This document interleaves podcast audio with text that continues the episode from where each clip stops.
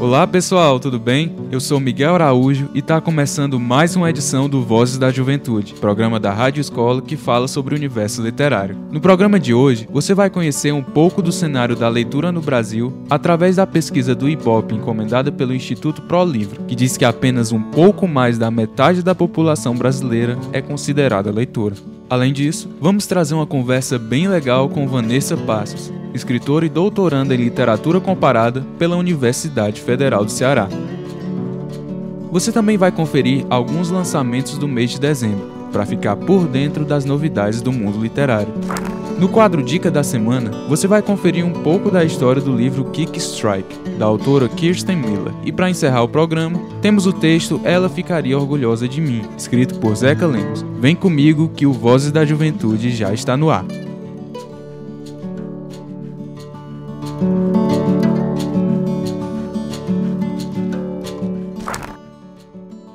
A leitura é uma prática fundamental no nosso dia a dia. A todo instante nós estamos lendo alguma coisa, seja uma placa de trânsito, um panfleto publicitário ou uma mensagem de texto em uma rede social. Ler é uma atividade fundamental para o desenvolvimento de uma sociedade e tem vários efeitos positivos, como o aumento do repertório sociocultural e a expansão de habilidades cognitivas. Mas vale dizer que o gosto pela leitura não acontece espontaneamente. É preciso ter a ajuda de outros leitores ou de outras pessoas para que se estabeleça o prazer em ler.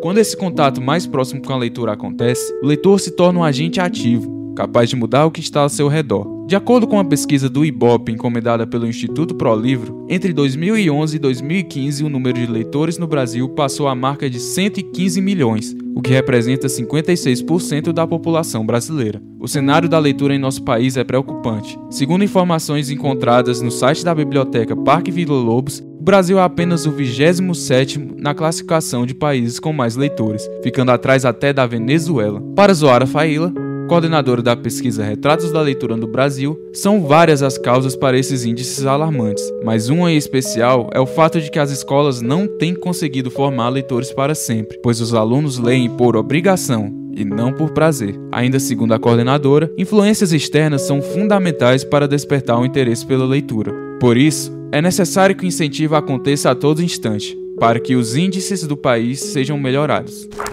Tivemos a oportunidade de conversar com a professora Vanessa Passos e o nosso papo ficou bem legal. Confere aí.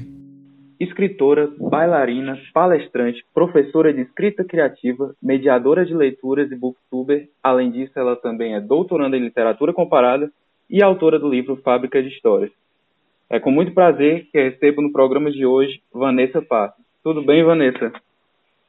Tudo bom, Miguel? É um prazer enorme poder estar aqui conversar com você e poder falar um pouquinho sobre uma das minhas grandes paixões, que é a escrita e a leitura. O prazer é todo nosso. Então, para começar, pegando esse gancho de você falando sobre o seu amor pela escrita, eu queria saber como surgiu o seu interesse pela literatura. Isso tanto na parte de escrever e ler, quanto até na sua formação acadêmica, já que você tem se espe especializado nessa área. A minha paixão é muito engraçado, porque eu comecei a ler muito cedo, e também comecei a escrever cedo, né? E eu era muito tímida, Miguel.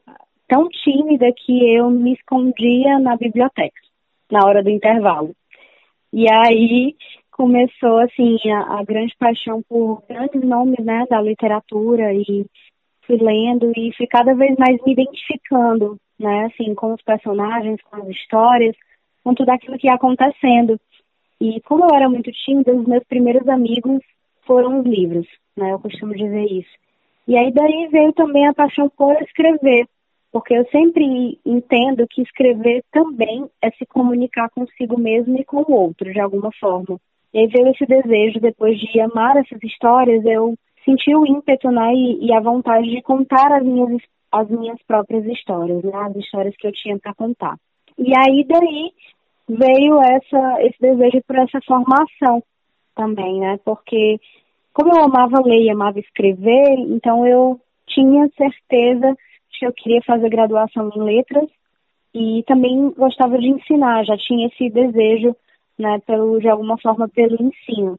E aí veio, né, fiz a graduação em letras, né, pouco tempo depois o mestrado em literatura comparada E aí no mestrado eu e no doutorado também, né, em seguida eu estou concluindo o doutorado, eu estudo criação literária e processos de escrita, porque eu já tinha o objetivo e o desejo de ser professora de escrita criativa, né, já que aqui na nossa cidade ainda é uma iniciativa nova, assim, em relação ao eixo Rio-São Paulo, ele já tem muitos cursos já é uma coisa mais comum.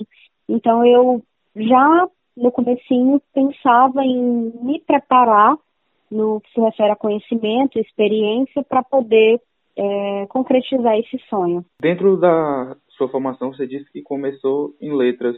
Quais você diria, você diria que são os aspectos mais assim fundamentais que você trabalha atualmente que você aprendeu no seu curso? Olha, assim, o, a graduação em letras, ela ainda né, infelizmente, é mais voltada para docência e a pesquisa.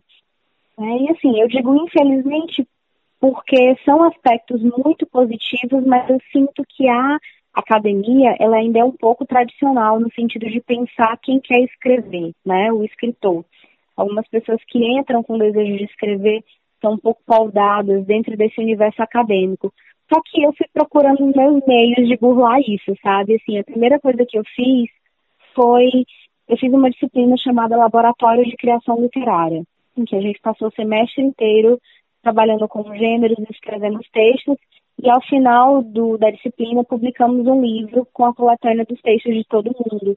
Então aquilo ali fez o meu coração vibrar muito forte. Então eu tive a certeza de que era aquilo que eu queria para minha vida, né? Escrever e também dar aulas de escrita. E aí o meu meio de burlar um pouco isso foi tornar o meu objeto de pesquisa, no caso, já na graduação, porque eu já vim preparando um pré-projeto para o mestrado e doutorado, como criação, entendeu? Eu fui estudar o processo de escrita dos escritores e, e, das escritoras, eu fui procurar livros que falavam sobre isso, e aí eu consegui livros incríveis, como Raina Maria Hilke, né, que é o Cartas a um Jovem Poeta, o do Vargas Llosa também, cartão jovem escritor, então eu fui, assim, as leituras foram muito importantes, ainda que não fossem leituras diretamente recomendadas pelos professores, mas é, eu fui procurando, eu fui buscando, eu fui me equipando, né, de todos esses conhecimentos.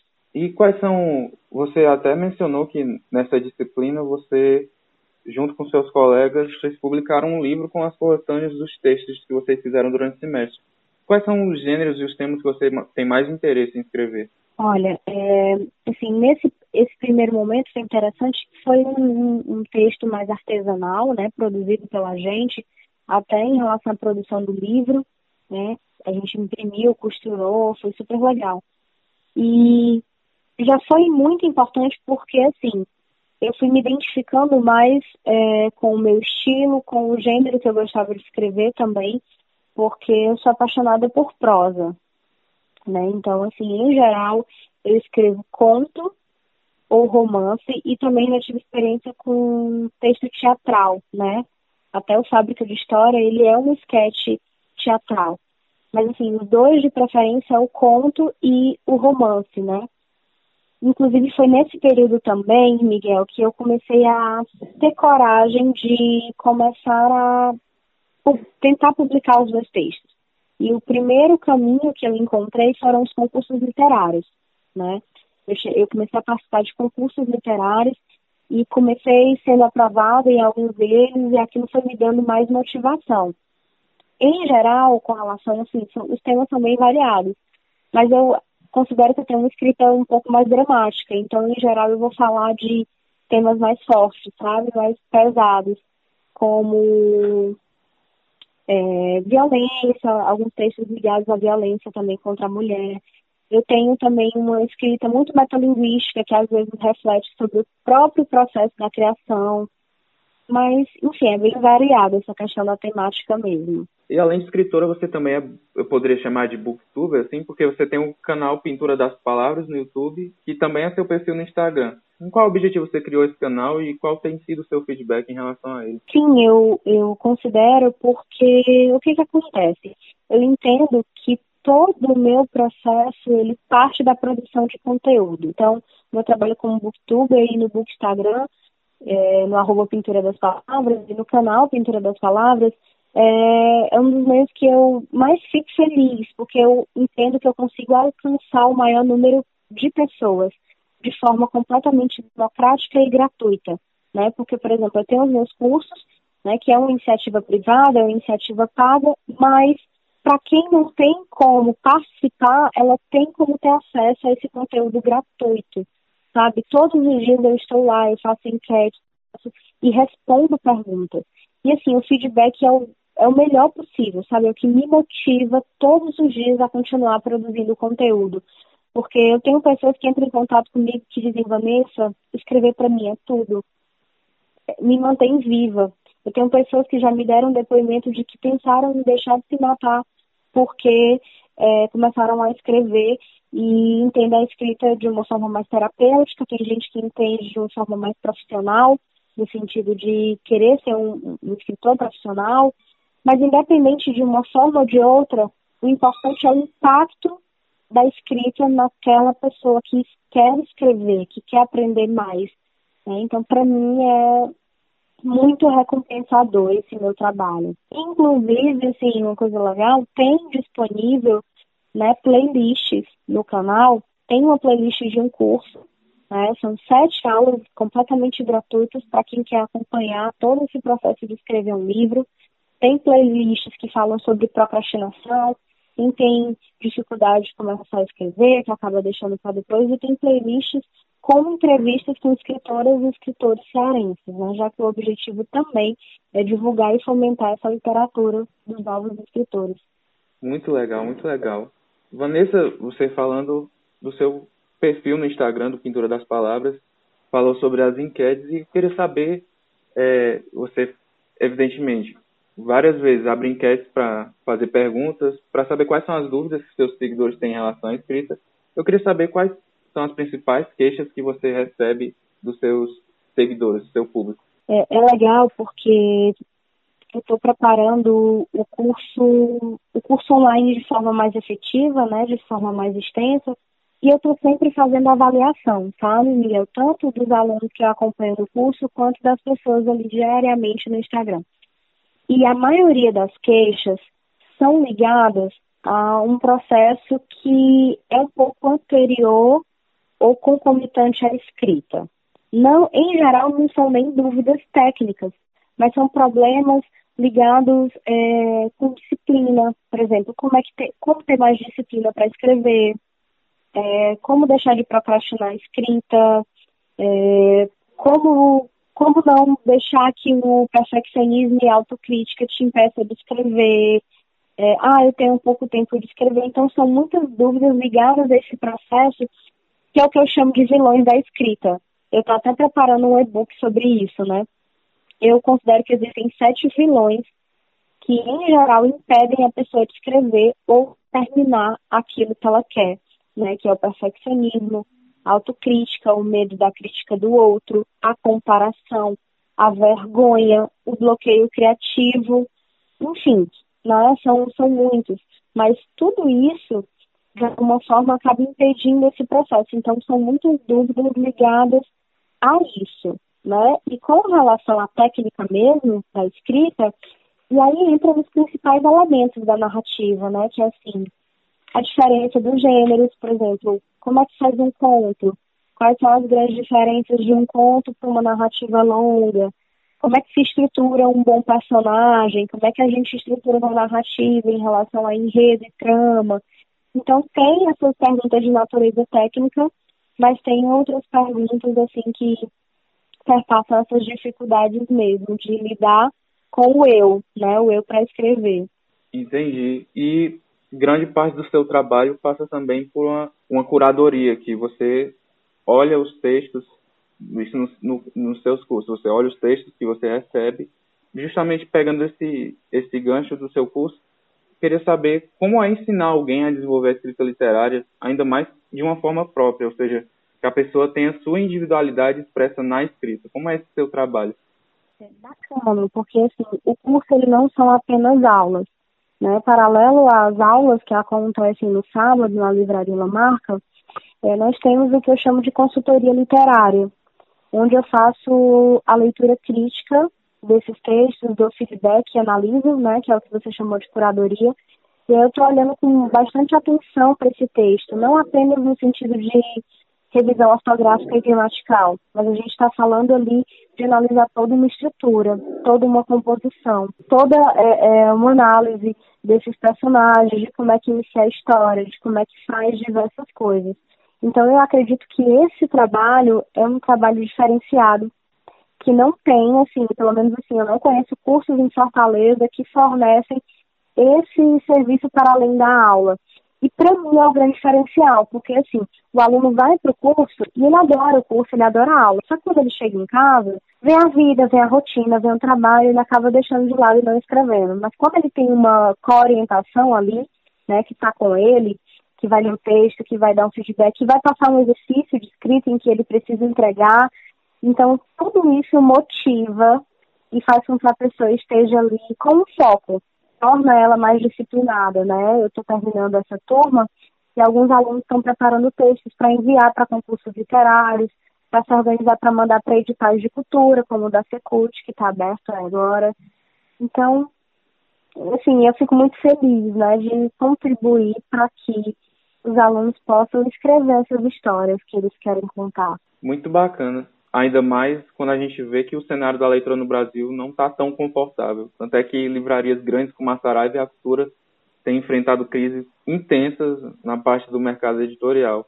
E aproveitando essa, esse assunto, eu queria saber qual a sua opinião sobre isso em relação a quais são as possibilidades que os escritores têm hoje em dia para publicar seus próprios livros. Antes de falar um pouco sobre publicação, é, eu acho importante falar sobre esse apoio às livrarias né? E que eu penso, eu penso o espaço da livraria, ou pelo menos deveria ser, não apenas um lugar de abrigar livros nas estantes, mas de ser um lugar que promove uma conversa e um diálogo entre quem escreve e quem lê.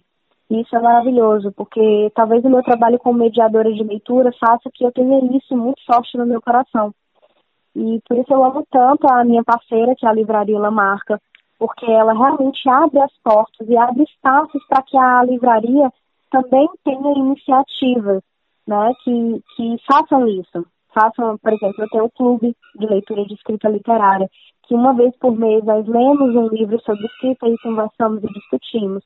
A gente tem evento, o evento se chama Conversas Literárias, que a gente traz um autor para conversar sobre um ponto sobre escrita ou leitura, e temos os lançamentos de livros, tem o curso no qual sempre tem uma indicação de bibliografia, então é aquela coisa de que o livro está vivo, né?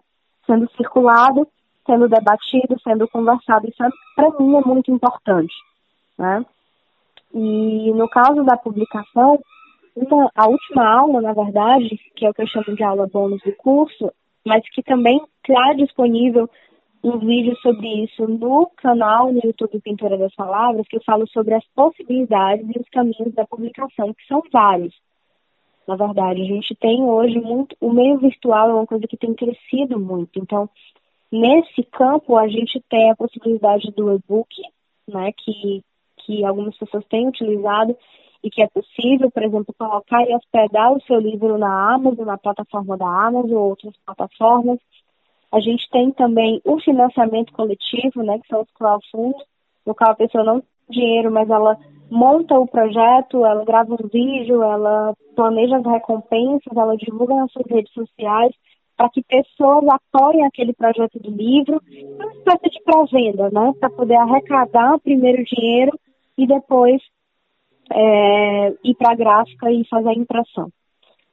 Outra forma são a, a publicação, né? É, livre, livre, aí no caso tem que terceirizar alguns profissionais, diagramação, ilustração, revisão, e depois imprime, né, paga o seu livro e, e a impressão numa gráfica é uma, uma das possibilidades. Outras possibilidades é enviar, eu não indico um autor iniciante enviar para uma editora muito grande, porque em geral elas, elas não têm uma, não tem nenhum profissional que vai fazer a leitura daqueles originais.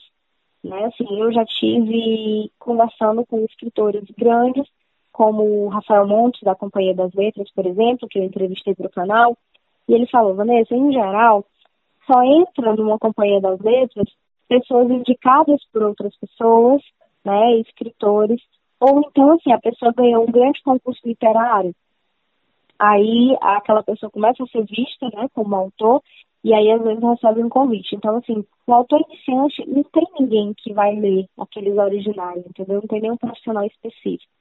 Eu indicaria mandar para editoras independentes. Existem editoras independentes muito boas. Né? Eu recomendo a editora Moinhos, que tem um trabalho maravilhoso.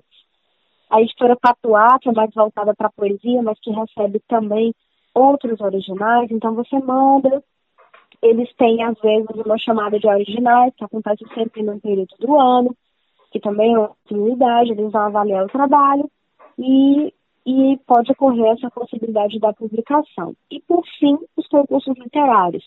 Existe um blog chamado Blog Concursos Literários, que eles disponibilizam todos os concursos do ano, por categoria, se tem que mandar por correio, se é pela internet, e é super legal. Eu, inclusive, comecei assim, né? A, a divulgar os meus textos através dos concursos literários e continuo participando. Por exemplo, me inscrevi para o Prêmio Ideal Clube, que vai sair o resultado agora dia 19 de dezembro. Então, eu estou sempre aí, tanto participando, quanto também motivando alunos e pessoas que querem escrever. Muito legal, Vanessa, muito legal. Só para reforçar, porque no começo da sua fala você mencionou o seu clube de leitura de escrita literária. É só para reforçar quem é que pode participar e o que é preciso fazer para entrar no clube. Maravilha. O clube ele funciona no quarto sábado de cada mês, às 10 e meia da manhã, na Livraria Lamarca. Nesse mês especificamente, ele vai acontecer no terceiro sábado, dia 21, por causa das festas de Natal, né? Assim, de encerramento. Mas o clube, ele é, o público-alvo é quem já escreve ou tem vontade de começar a escrever, tem vontade de aprender mais sobre.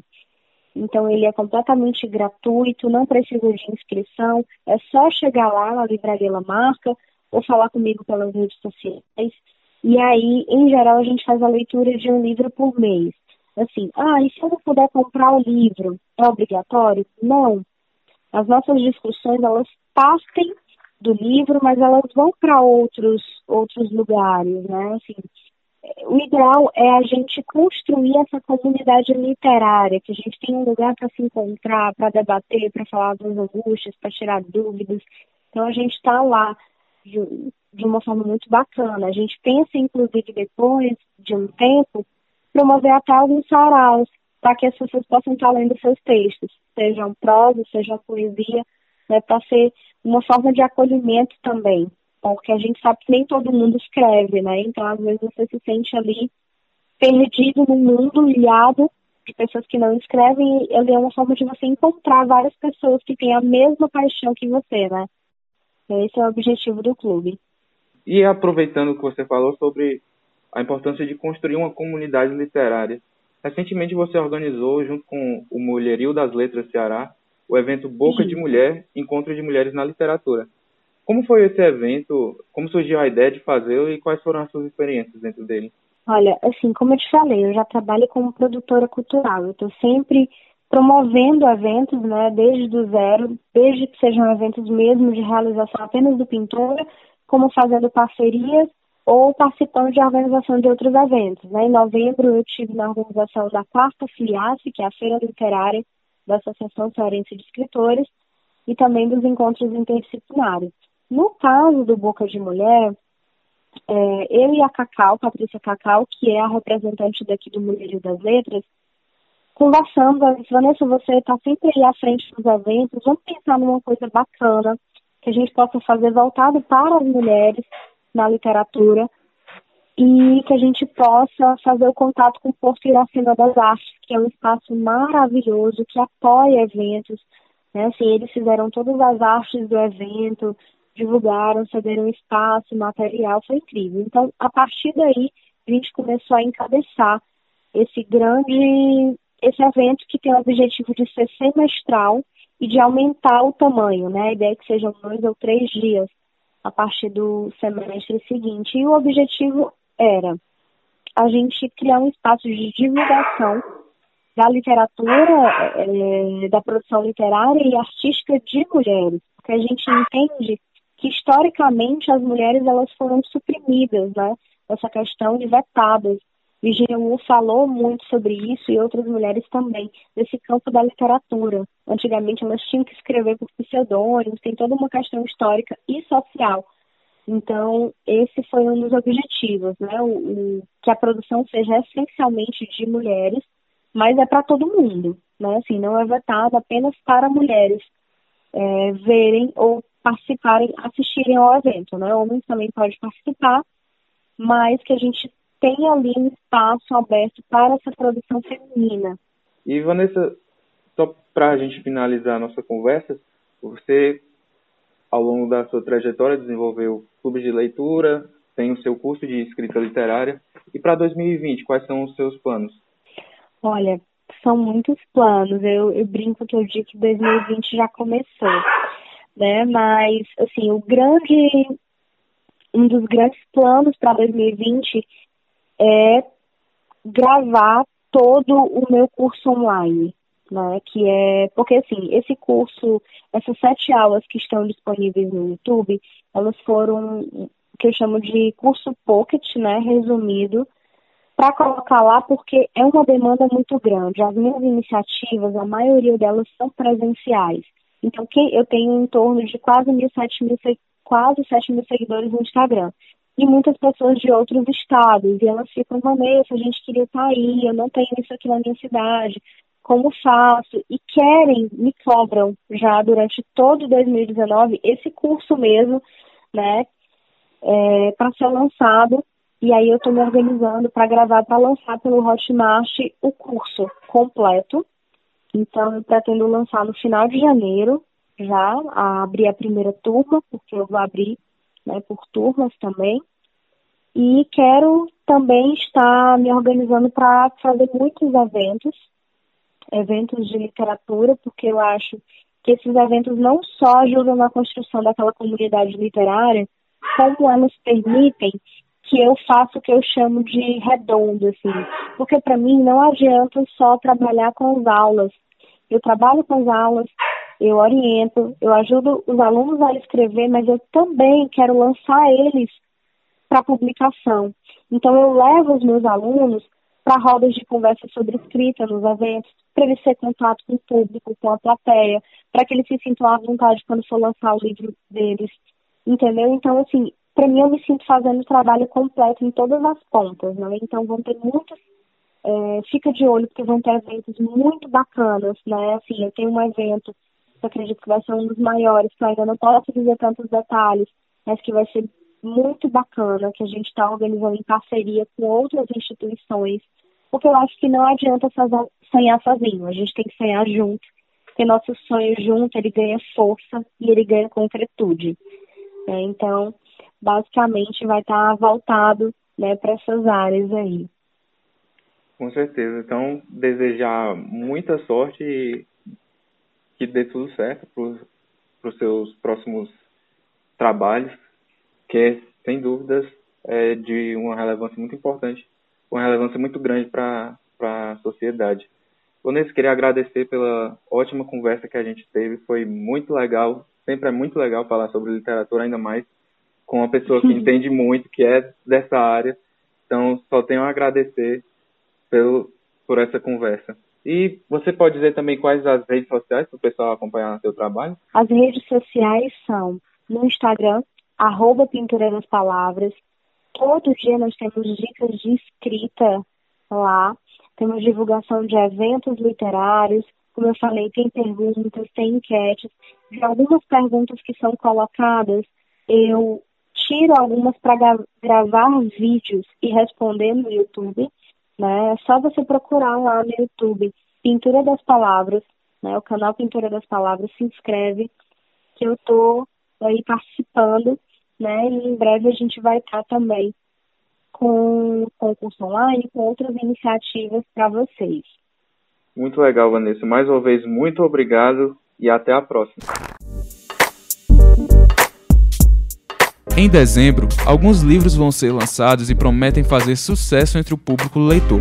A seguir, você confere algumas dicas de lançamentos para esse mês. O primeiro lançamento que trazemos hoje é o livro Sobre Homens e Montanhas, escrito por John Krakauer. Nessa obra, o autor tenta entender, em 12 artigos, os motivos que levam homens e mulheres a arriscarem suas vidas tentando subir paredes de rocha e de gelo ou até escalando cachoeiras. A Companhia das Letras é a editora do livro no Brasil. O próximo lançamento que trouxemos hoje é a obra Ser como o Rio que Flui, do autor Paulo Coelho. Nesse livro, Coelho junta pensamentos e histórias que escreveu durante 10 anos e mostra como a vida pode nos dar lições nas experiências mais simples. A Paralela é a editora da obra do escritor brasileiro. Para finalizar nossa lista de hoje, temos o livro Eu Sou Ricardo Boechat, escrito pelo jornalista Eduardo Barão. Essa obra conta a história do jornalista Ricardo Boechat, que faleceu nesse ano após um acidente de avião. O autor do livro era colega próximo de Boechat e decidiu trazer histórias que contam melhor sobre a personalidade e o profissionalismo de um dos mais famosos jornalistas do Brasil. O livro recebe edição da editora Panda Books. No Dica da Semana de hoje, você confere a sugestão do livro Kick Strike, da escritora Kirsten Miller. Oi, o meu nome é Raul Carvalho e a minha dica da semana é o livro Kick Strike, da autora Kirsten Miller. O livro basicamente fala sobre uma garota que descobre a existência de uma cidade subterrânea em Nova York e ela reúne um grupo de amigas para explorar essa cidade. E enquanto elas estão explorando, elas se deparam com diversos perigos que ficaram presos dentro daquela cidade e descobrem passagens secretas e segredos que podem mudar a cidade.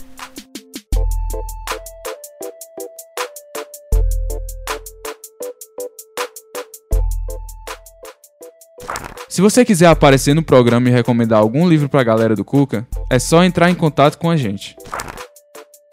Estamos chegando ao fim de mais uma edição do Vozes da Juventude. Se você tiver alguma crítica ou sugestão, é só falar com a gente. Sua participação é fundamental no nosso programa. E para finalizar o Vozes da Juventude de hoje, fique agora com a leitura do texto Ela Ficaria Orgulhosa de Mim, escrito por Zeca Lemos.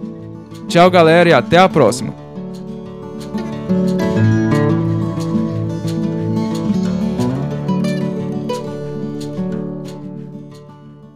Ela foi tudo que eu podia ter de melhor nos meus dias. Deu-me a convivência mais feliz de todas. Nunca cansou de me presentear com seu sorriso e o sentimento que me veio de falta. Faltou algo.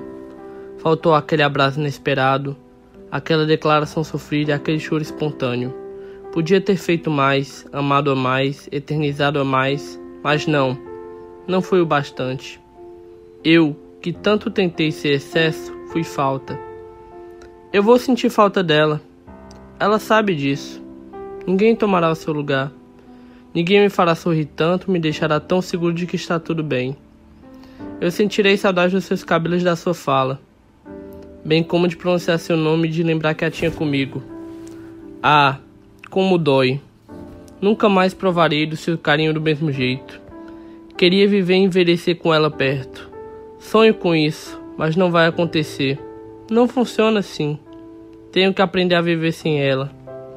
Tenho que ser forte. Ela ficaria orgulhosa de mim. Seguir em frente foi o conselho que ela sempre me deu. Mesmo que o chão se encha de finos cacos de vidros, vou ter que andar com meus pés sangrando. É, tenho que suportar, tenho que mudar, enfrentar a mudança, pois só ela me fará crescer. Semana passada, vi uma amiga que havia mudado seu visual ao perguntar o porquê da mudança, ela respondeu que estava cansada de olhar para o espelho e ver sempre a mesma pessoa. Percebi, então, que todos somos muitas pessoas dentro de um nome, e a cada mudança que vem, nasce um novo indivíduo dentro de nós para viver e superar os absurdos do mundo. Você ouviu mais uma edição do programa Vozes da Juventude, com produção e locução de Miguel Araújo, operação de áudio por Nath Lagóis e realização dos jovens comunicadores da Rede Cuca da Coordenadoria de Juventude da Prefeitura de Fortaleza.